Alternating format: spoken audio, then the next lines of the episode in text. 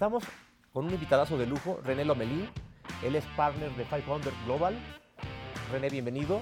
Muchas gracias, Genaro. Feliz de estar aquí.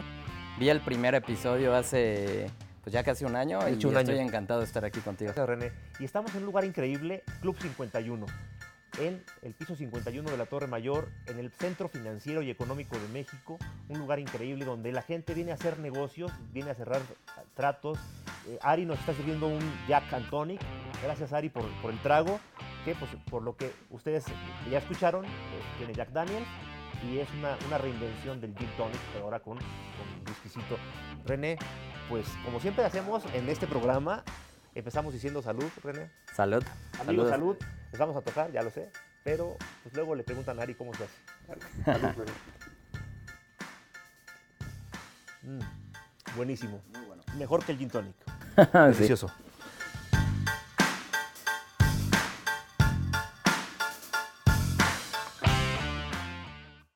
Hola, yo soy René Lomelí, partner en 500 Global.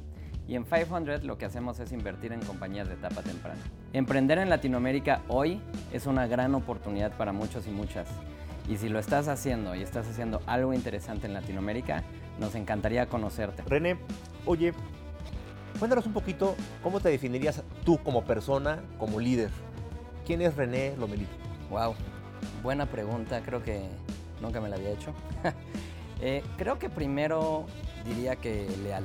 A mí, a mí me gusta ponerme la camiseta desde el día uno y definitivamente la he tenido puesta hoy para 500 hace ya casi nueve años. Entonces, para mí creo que algo que me define es lealtad. La otra es un poco de perfeccionismo. Tal vez es una un- parte de mis cualidades, pero también de mis defectos. me gusta hacer las cosas bien. Pero en 500 tenemos un valor escrito, que es el que más me gusta, que es compromiso a la excelencia, que creo que ese es el que va de la mano con, con mi personalidad perfeccionista. René, para que la gente conozca un poco más de ti y de lo que haces actualmente, me gustaría que nos contaras de René antes de 500. O sea, ¿qué estabas haciendo, René? ¿A qué te dedicabas? ¿Cuál es un poco tu historia previa a 500 cuando te, incorporas? Eh, ¿Y cómo es que surge este enamoramiento y te unes al equipo? ¿Tienes mucho tiempo? No mucho, No, pero En verdad, eh, en- no, hay- no he hecho mucho más antes que 500. Hice, siempre me ha gustado trabajar, desde los 13 años estuve haciendo cosas de, organizaba fiestas infantiles y cosas así. Pero previo a 500 realmente es mi universidad. Y en, y en ese momento estaba terminando la universidad como ingeniero en sistemas, que eso no tiene absolutamente nada que ver con mi rol actual, exacto. Y, la segunda cosa que estaba haciendo era emprender. Y, y- en, ese momento trabajaba en medio tiempo, emprendía y nada de eso lo estaba disfrutando, honestamente. Pero algo que sí disfrutaba era en mis tiempos libres empecé a organizar cosas de emprendimiento, o sea, para promover emprendimiento. Me involucré en la organización de un congreso de tecnología para mi ciudad. Yo vivía en Mérida, no vivía aquí en Ciudad de México. Lo hice en dos ocasiones. Después de eso conocí Startup Weekend, que es una organización que promueve emprendimiento. Me volví organizador. Y, y- y en ese momento me daba cuenta que después del, no sé, 8 de la noche, cuando empezaba a organizar esas cosas, me reunía con gente para hablar de esto, realmente eso era lo que, lo que me gustaba hacer ahí te sentías feliz. mucho. Pero, ¿sabes? No me daba cuenta. O sea, como que en ese momento yo tenía, no sé, entre 21 y 22 años. Y hacerlo las otras cosas, creo que no me daba cuenta que no me gustaban. No conocía una cosa mejor, ¿no? Y, y- en las noches cuando organizaba eso me, me encantaba. Y platicar con gente de esto me encantaba. Y, y gracias a estar metido en todas estas cosas, conocí a Santiago, que hoy es mi socio, y en, en un Startup Weekend justamente me lo invito de, de como, como moderador en, el evento.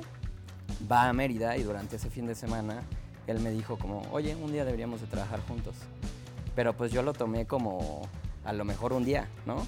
Ese mismo miércoles me, me marcó y me dijo, oye, lo que te dije el domingo era cierto, ¿por qué no vienes a Ciudad de México y te sumas a 500? Necesitamos manos.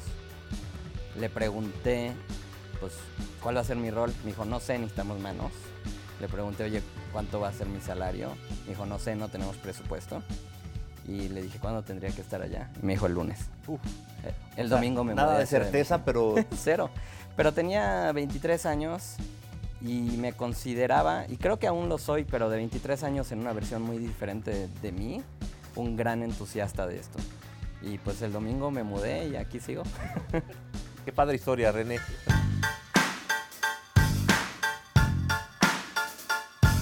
René, cuéntale a, a- a la gente que no conoce todavía eh, 500, eh, pues es un, es un fondo, un fondo de capital semilla, un fondo para, para impulsar muchas em- empresas en, etapa temprana, ¿verdad? Cuéntanos un poquito, eh, pues es el, el principal fondo a nivel mundial en esta etapa temprana de las empresas, ¿no? Correcto. 500 Global es un fondo de inversión que nace en Silicon Valley en el 2010. Nosotros en Ciudad de México operamos la oficina que es para Latinoamérica. Entonces lo que hacemos básicamente es invertir, pero antes de invertir, encontrar emprendedores y emprendedoras talentosas alrededor de- del mundo. Creemos que hay emprendedores talentosos en todos los lugares del mundo y nuestra función para Latinoamérica es encontrarlos en Latinoamérica hispanohablante. Entonces invertimos en Argentina, en Chile, en Colombia, en Perú, en México principalmente nosotros. Desde el 2010 hemos invertido en más de 2.500 compañías. Desde Latinoamérica han sido más de 240, debemos de andar en 245 hoy. Y con nuestro fondo más reciente vamos a estar haciendo 130 inversiones de etapa temprana en la TAM. Wow. Increíble amigos de esto es que eh, 500 tiene un, gran ojo para detectar donde, donde va a haber una idea que se va a convertir en una empresa sólida que crezca. Porque por 500 han pasado empresas que hoy son unicornios, como Clip, o, o como eh, unos que están por serlo, Confío, eh, por ejemplo, y Justo, ¿no? Correcto, en nuestro portafolio hay compañías que afortunadamente ya mucha gente conoce. Clip es una de ellas, Confío es otra, 99 minutos, que seguramente si estás por esta ciudad ves las camionetitas por todos lados, una cosa que me emociona muchísimo. Hace poco platicaba con, con Alexis cuando anunció su ronda. Al día de, bueno, esa ronda es reciente, pero nosotros invertimos en el 2014 tal vez. Y yo a la fecha sigo viendo una camionetita de 99 minutos en la calle y le sigo tomando fotos porque me emociono. Entonces es, es como parte de vivir esa historia, es, es, es parte de lo que nos gusta en 500. Oye, René, lo padre de, de 500 Startups es que eh, tienen un- una, una mirada tan, ya tan, pues, tan preparada, tan avanzada, porque han, han hecho una expertise de, de cómo detectan el talento, que una vez que ya ustedes eligieron alguna empresa, invirtieron en ella, es un espaldarazo enorme que le abre la puerta a las empresas para después segundas, terceras, ¿no? rondas de inversión y eso les hace que sigan un camino de crecimiento pues imparable, ¿no? Correcto. Pues parte de nuestra tesis tiene que ver con justamente ser probablemente el primero o los primeros inversionistas en una compañía, lo cual nos hace entrar en una etapa muy temprana, con muchísimo riesgo, pero al mismo tiempo nos permite ver el- la trayectoria completa de una compañía.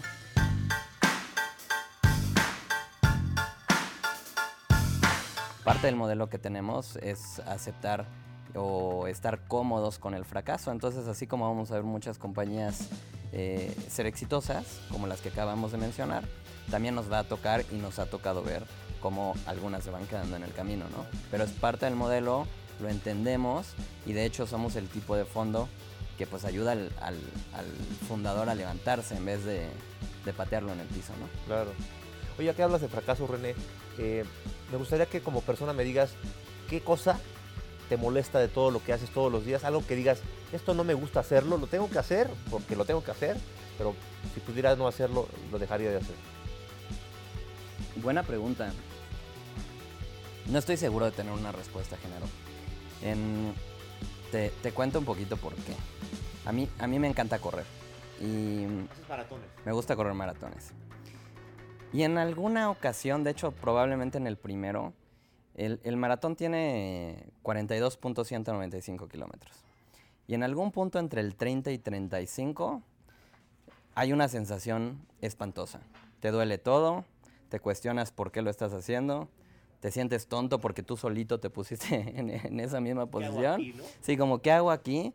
Y es tan sencillo en ese momento tal vez frenar, pero por alguna razón no lo haces. Y cuando cruzas la meta, es una de las satisfacciones que, tan grandes, pero que no he encontrado en otro lugar, que en ese mismo momento, cuando tal vez media hora antes te estabas cuestionando qué hacías ahí, estás pensando cuál es el siguiente. Y, y, como que yo trato de llevar muchas de las cosas que platico y demás están muy, muy relacionadas con las cosas que pienso corriendo.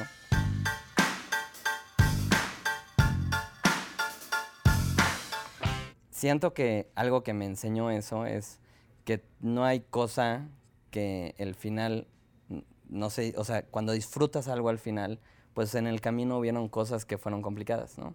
Entonces, siento que eso lo llevo como a mi filosofía de vida y, y, y, mi equipo y mucha gente que me conoce conoce que mi filosofía de vida es por el cotorreo eterno.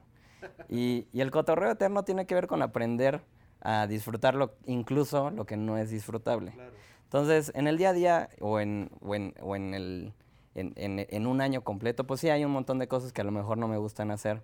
Pero cuando me preguntaste no saltó ninguna como que dejaría de hacer esa. Pues aprendo a también disfrutar lo que no me gusta hacer. Qué padre. Algo que te dé miedo, que te quite el sueño, René, en medio de todo, tanta cosa que, que estamos viviendo como una humanidad.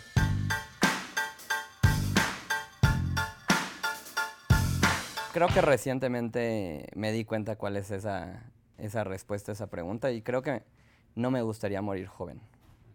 Creo que eso me da miedo. ¿Cómo haces para enfrentar un miedo como ese o como cualquier otro miedo? Porque me imagino que enfrente, cuando trabajas con tantas startups, ellos sí traen de repente un chorro de miedo, ¿no? Por, todo les da miedo, todo les asusta.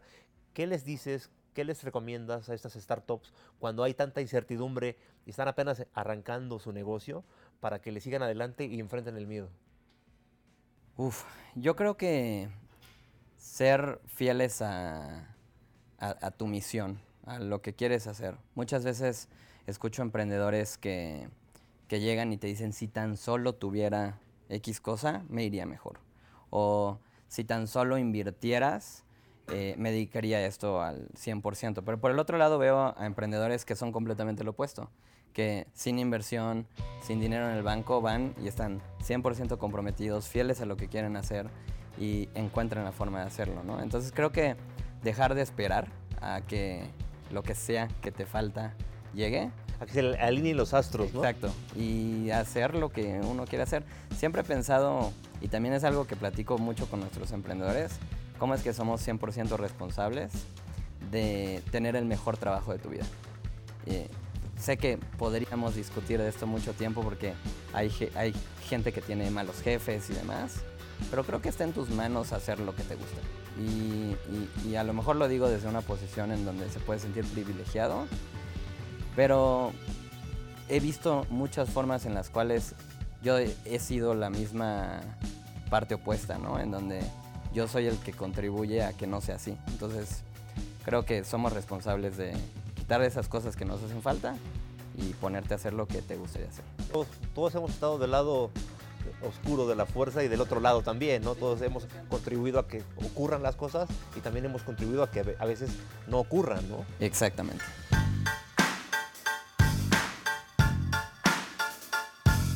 Oye René, hablando de esto, las, las, crisis, me parece que en las crisis es donde existen las, las cosas extraordinarias, las personas extraordinarias, en las crisis es donde encuentras a los héroes.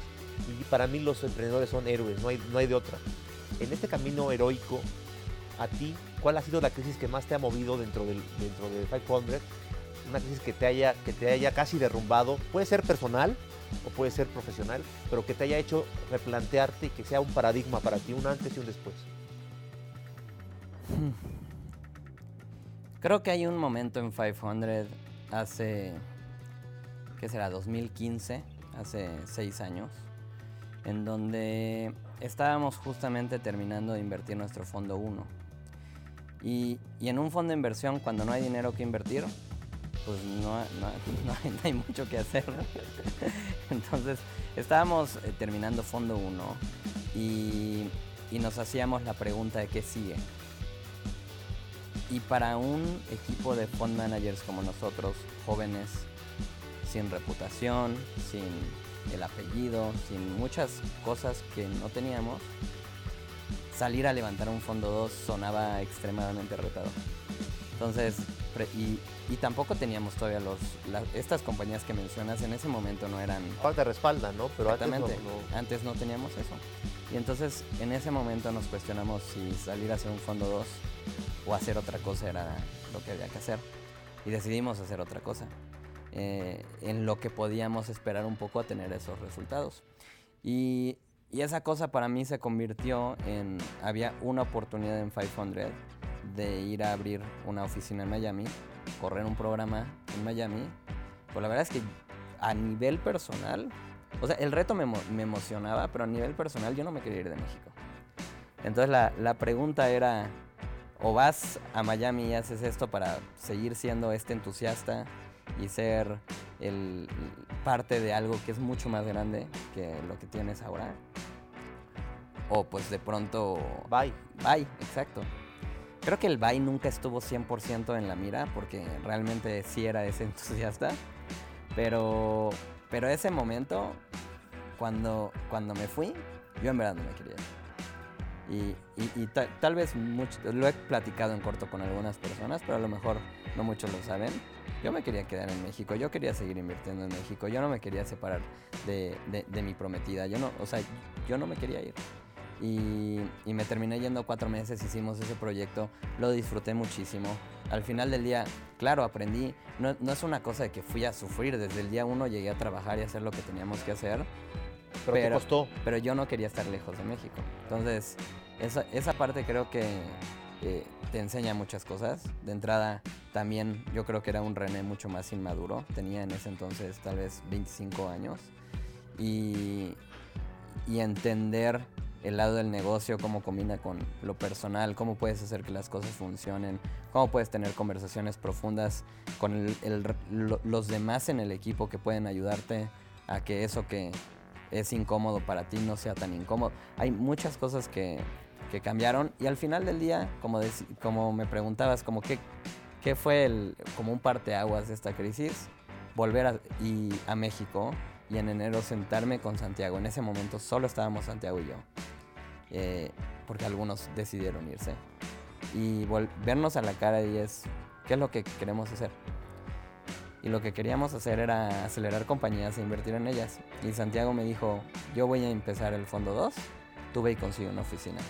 Y creo que no nos vimos como por un mes. Cada quien se fue por su lado a, hacer eso. Y desde mi punto de vista ahí cambió el 500 Latam. Cambió, cambiamos nosotros, cambiamos el- el mensaje, cambiamos nuestra agresividad hacia cómo hacíamos las cosas. Maduramos. Y empezamos a construir un equipo que hoy me siento completamente orgulloso de tener a, nuestro lado. Se suma Didier como nuestro socio también y eso es otra cosa que es un gran privilegio, como encontrar socios con los que puedes realmente confiar y trabajar. Y, yo creo que ese punto, inicio 2016, es lo que dispara que estemos aquí haciendo nuestro tercer fondo, tener el equipo que tenemos, las inversiones que tenemos. Así que yo creo que ese es mi, ese momento en 500 que me preguntas. Necesitabas irte a Miami y ahora lo sabes. Y madurar y aprender lo que aprendiste allá para, para construir el 500 que venía después. Correcto, 100%.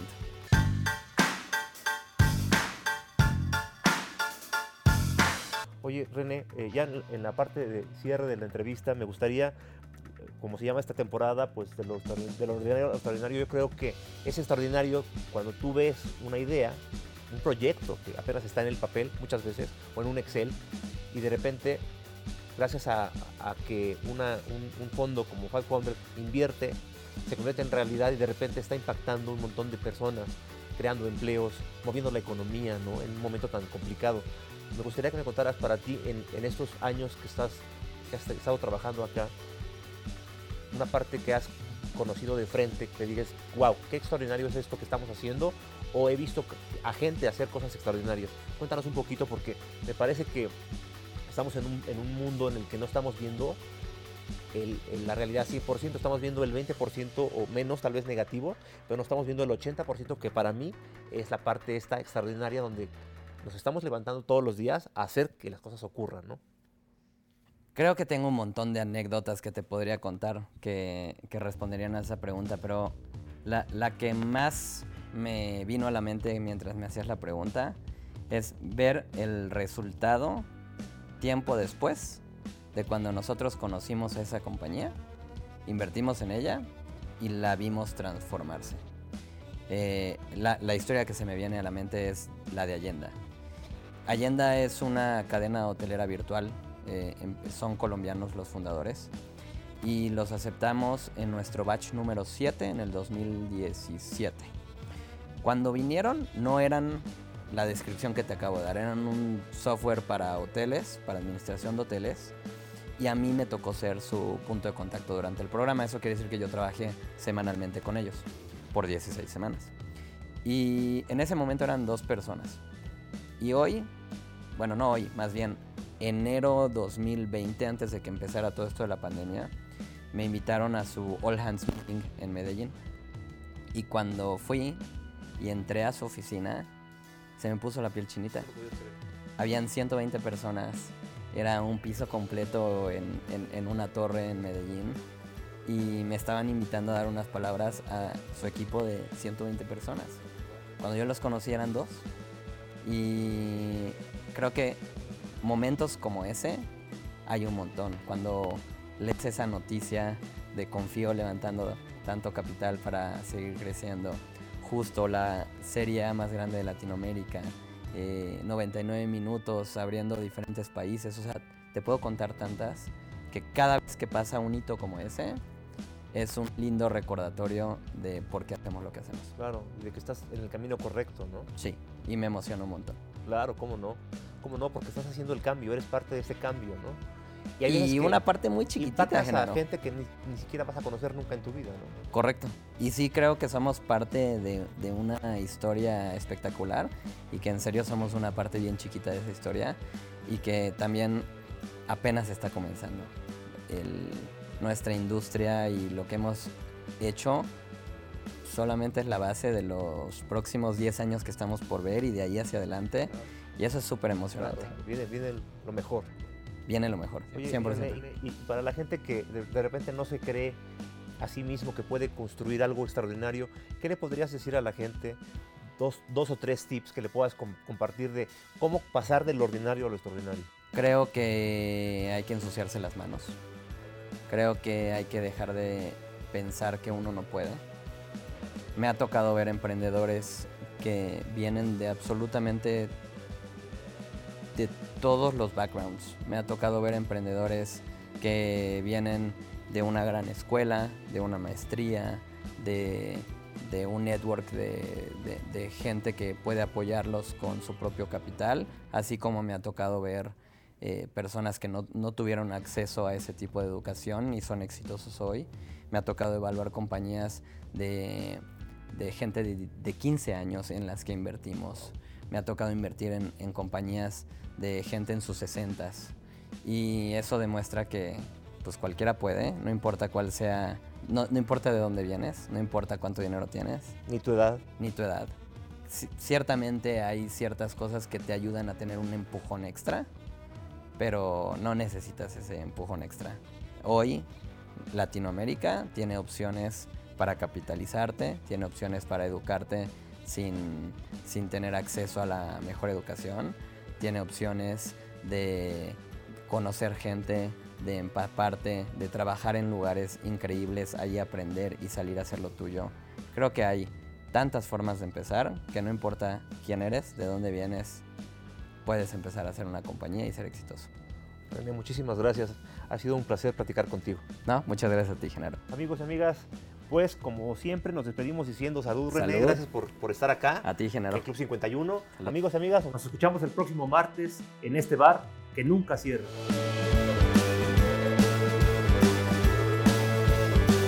Bar Emprende es una producción original de Datu Media y Genaro Mejía.